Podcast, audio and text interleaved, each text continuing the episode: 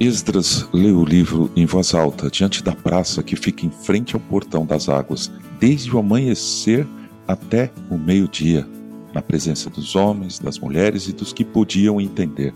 E todo o povo tinha os ouvidos atentos ao livro da lei.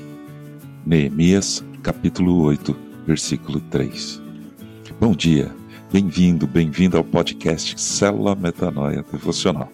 Vamos começar o dia alinhando nossa mente com a mente de Cristo. Um dos maiores achados arqueológicos recentes da humanidade foi o encontro dos manuscritos nas cavernas de Qumran, no Mar Morto, no fim da década de 40 e durante toda a década de 50. Vale a pena você pesquisar sobre isso, é fantástico. Pastores de cabras, olha só, pastores que cuidavam de seus animaizinhos. Encontraram em cavernas textos escritos à mão em rolos de papiro, enrolados e guardados em jarros de barro. Esses textos foram datados cientificamente com idade de cerca de dois mil anos.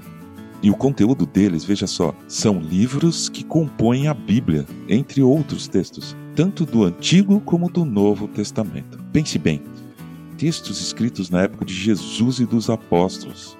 Foram bem guardados nas cavernas em um local próximo ao Mar Morto, portanto, muito propício à conservação.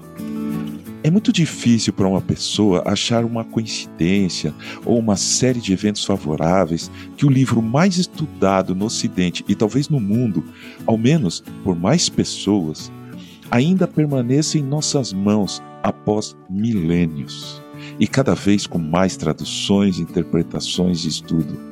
Mas sabe, nesse sentido, eu estava pensando sobre um dos livros, o livro dos Atos dos Apóstolos, escrito por Lucas, o mesmo que escreveu um dos evangelhos.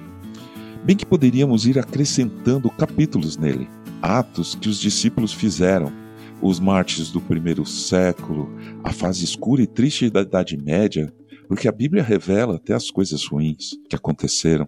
A reforma da igreja depois, o avivamento no Ocidente, as missões no Oriente, até chegar aos dias de hoje. E aí eu pensei, Atos, capítulo 2020, versículo 1. Então sobreveio ao mundo, causando uma enorme comoção, uma doença súbita. As pessoas de todas as nações ficaram em suas casas, e os reis, aturdidos, tomavam decisões diferentes a cada dia.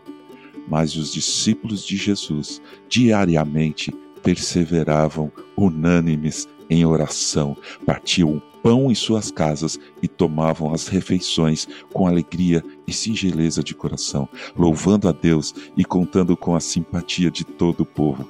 Enquanto isso, o Senhor lhes acrescentava, dia a dia, os que iam sendo salvos. Amém. Ajude a espalhar a palavra de Deus. A seara é grande. Compartilhe esse áudio. Para falar com a gente, escreva para metanoia.devocional.com gmail.com. Meu nome é João Arce e este é o podcast Célula Metanoia Devocional.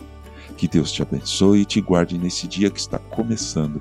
Que o Senhor sobre você levante o seu rosto e lhe dê a paz, hoje e sempre. Amém.